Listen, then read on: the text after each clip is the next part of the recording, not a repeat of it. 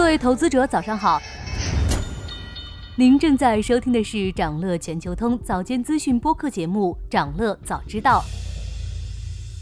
今天我们关注的是蠢蠢欲动的中概股。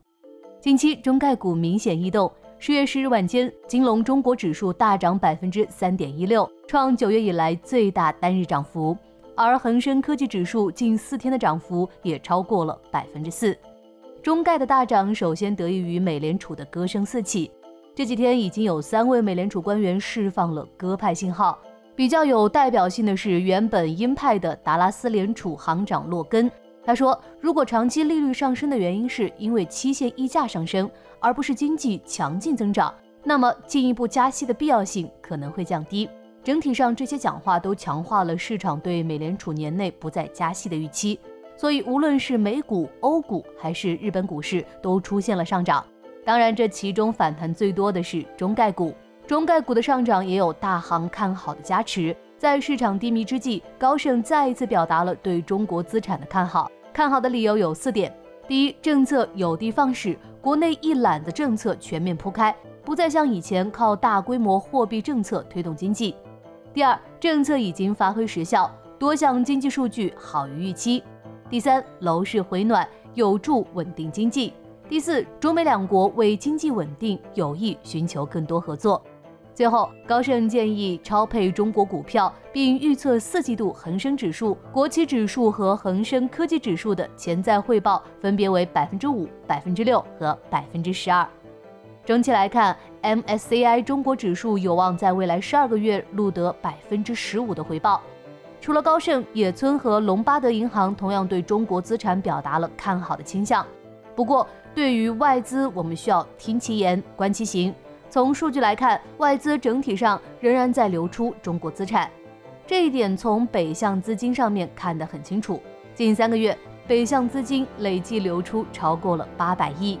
高盛分析师也提到了这一点，他说，大部分投资者不愿意带头入市，但他仍然愿意反其道而行。当然，看好中国资产的不光只有外资，著名的半夏投资创始人李贝最近也连发两文，认为人民币和中国股市都有可能进入牛市。他认为，当下美债利率和美元都是强弩之末，上一轮美元见顶后，日元和日本股市迎来了牛市。而这一次可能会轮到人民币和中国股市。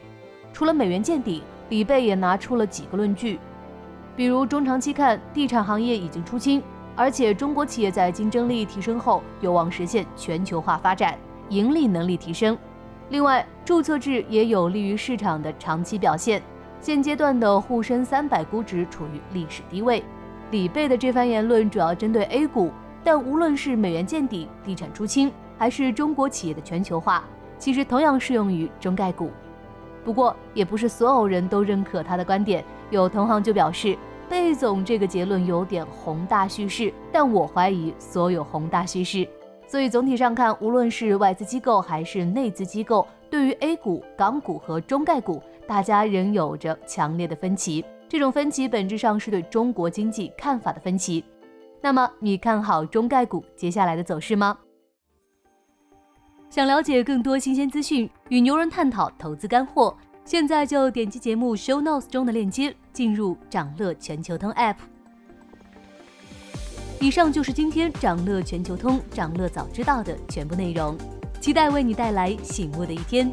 祝您在投资中有所斩获，我们明早再见。